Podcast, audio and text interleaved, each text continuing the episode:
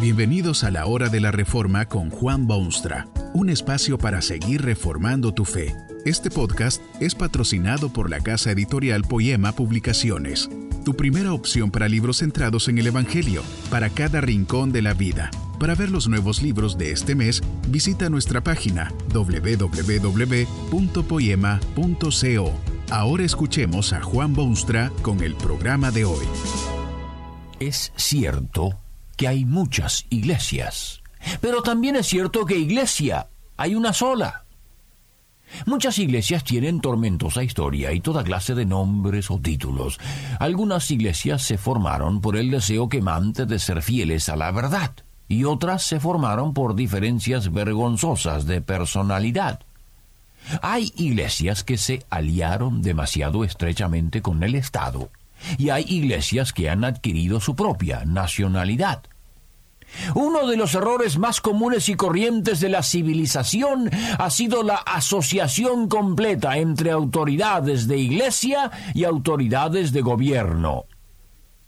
En los tiempos modernos, mucha gente joven y muchas personas inteligentes se niegan a asociarse con la iglesia porque la consideran pasada de moda e innecesaria. Qué triste y terrible equívoco. Las iglesias deberían arrepentirse de sus errores pasados que han multiplicado su número y dividido a los creyentes. Es por esos errores que mucha gente encuentra solaz para su mente y paz para su corazón fuera completamente de la iglesia cristiana. Son arrastrados a sectas curiosas y conceptos ocultistas o iglesias pequeñas o grupos cautivados por algún líder con carisma. Pero basta ya. No es necesario poner en tela de juicio a todas las iglesias del mundo o a la una iglesia de Jesucristo. Lo que se necesita es entendimiento, un sentido de propósito, de comunión, de accionar al unísono para gloria de Dios. Las iglesias de que se habla tanto deberían llamarse quizá congregaciones, ramas del gran árbol, divisiones o secciones de una misma cosa. Hay ciertamente muchas iglesias, bautistas y metodistas y presbiterianas y pentecostales, pero esto no debe jamás obscurecer la realidad de la unidad magnífica de la Iglesia de Jesucristo. Una cosa es congregaciones, grupos de personas que por distintas razones se han reunido en una estructura que bien puede designarse como iglesia. Esas congregaciones pueden y generalmente difieren muchísimo de otras congregaciones con sus propias idiosincrasias de personalidad.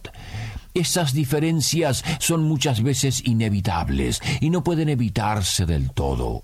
Otra cosa es que las escrituras llaman la iglesia del Dios vivo, columna y apoyo de la verdad, o la institución que tiene en sus manos las llaves del reino.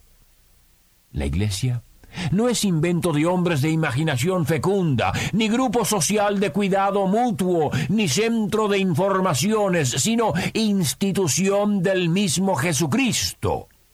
Es la iglesia la que recibe órdenes de Jesús y es la iglesia que debe ir por todo el mundo y proclamar el Evangelio. Es la iglesia que debe aportar su granito de arena al bienestar general. Es la iglesia que debe ser de atalaya sobre las naciones y sobre los pueblos. Es la representación física y visible de nada menos que Cristo, el Hijo de Dios, el Rey de Reyes y Señor de Señores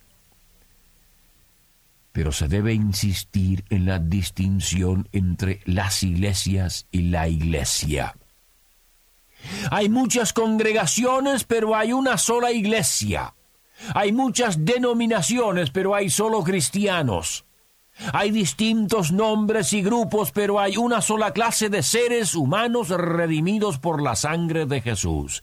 Las diferencias vienen a ser como la vestimenta de ciertas regiones o de ciertos tiempos en comparación con ropajes de otra región o tiempo. Ropaje es, después de todo, y cumple la misma función en un caso tanto como en el otro. Cristo estableció su iglesia en términos bien claros en el libro de los Hechos, en la Biblia y por medio del gran maestro Pablo en sus epístolas.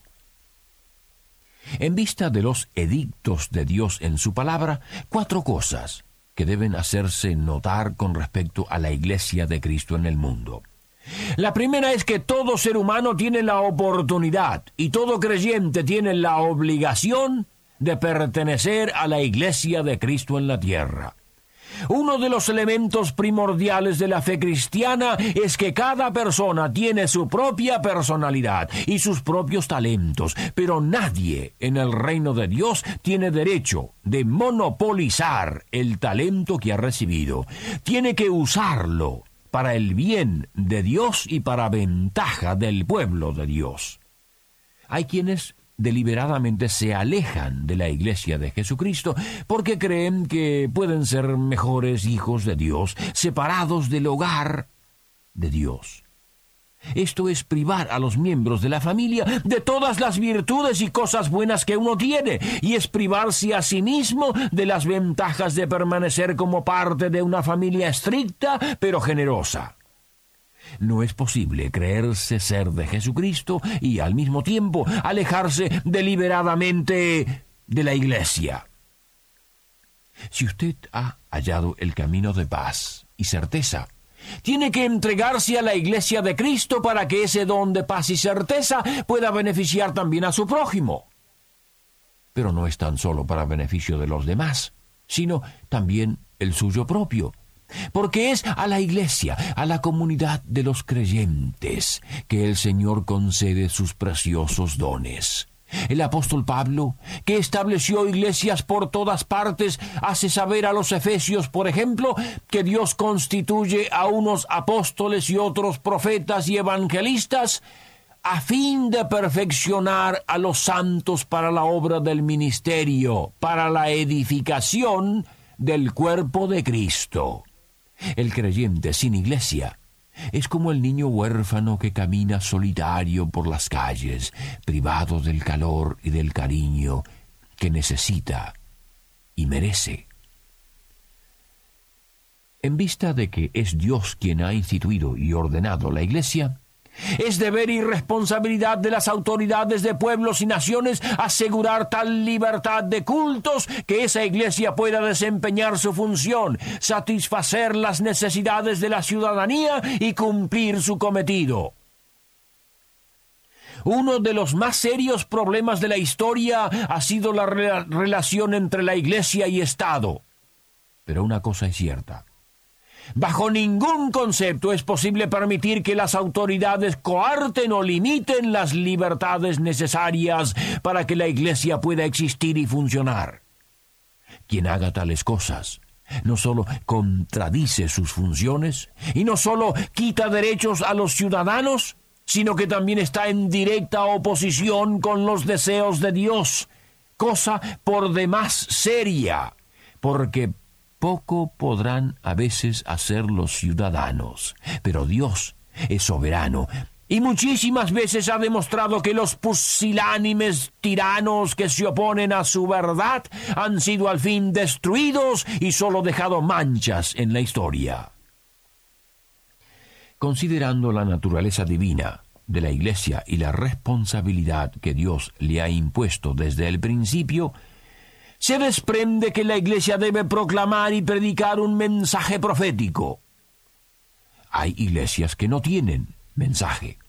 Se han convertido en clubes sociales o en vetustas agrupaciones que solo mantienen alguna tonta tradición. Hay iglesias donde hay tanto rito y ceremonia que no hay mensaje, ni hay comunión, ni hay llamado, ni nada ocurre que sea de significado. Hay iglesias donde sí se predica mucho, pero siempre sobre el mismo tema, que es ciertamente bueno y correcto. Hay que llamar al arrepentimiento, hay que invitar al pecador para que se acerque a Jesucristo, hay que salvar al perdido, hay que sacarlo de las tinieblas y llevarlo a la luz. Pero la iglesia es mucho más que una tenaza con la cual extraer pecadores carbonizados en el peligro del infierno. Es columna y apoyo de la verdad, es vocero de Dios en el mundo, es mensajera de paz pero también de fuego consumidor. Llama al pecador que se pierde en su miseria, pero también llama al orden a las sociedades y culturas y organizaciones y estructuras que roban y engañan y se aprovechan de los demás. Debe hacerse oír la voz tierna de un Jesucristo que llama al descanso, pero también la voz severa de un Amós que sacude gobiernos o la de un Isaías que anuncia el cierre de las puertas del cielo a causa del mal general. La prédica debe ser canal del amor de Dios, pero también de su justicia. Su paciencia con la debilidad humana, pero también sus castigos a las tonterías del hombre. Su prédica debe ser profética y debe abarcar todas las esferas de accionar humano. Nada debe exceptuarse de esa espada de doble filo. Finalmente, esa iglesia es una sola. La división que se critica con tanta frecuencia es tan solo superficial, histórica, social. Hay ya una unidad estupenda y la Iglesia debe extenuarse en sus esfuerzos de establecer aún más y mejor y mayor unidad entre todos los que han sido redimidos por el glorioso Salvador.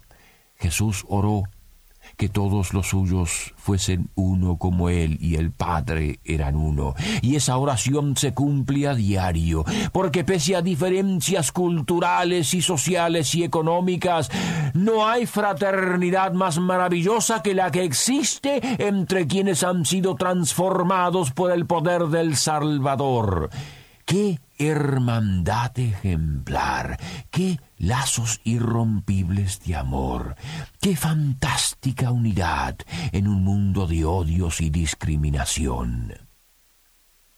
Aunque humana e imperfecta, la unidad que ya existe es modelo para el futuro, es recuerdo placentero y es realidad innegable. Los creyentes en Jesucristo son una sola iglesia.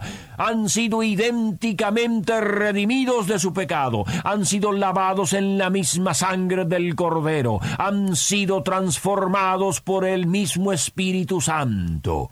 Alaban al mismo Salvador sirven al mismo Señor, van hacia el mismo cielo. Somos solo un cuerpo y uno es el Señor. Este es el estandarte del pueblo creyente. Y ni nombres, ni fronteras, ni nivel económico, ni historia de angustia puede borrar esa unidad inquebrantable. Acusen los incrédulos si quieren lo que ellos consideran divisiones. Aléjense de la iglesia los fríos de corazón si así lo prefieren. La verdad es que hay una sola iglesia. Y usted puede pertenecer a ella.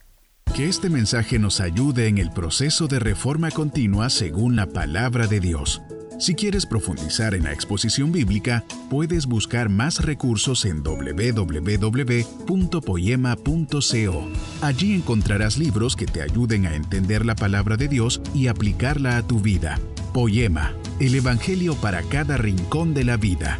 Nos vemos en el próximo episodio de La Hora de la Reforma con Juan Bonstra.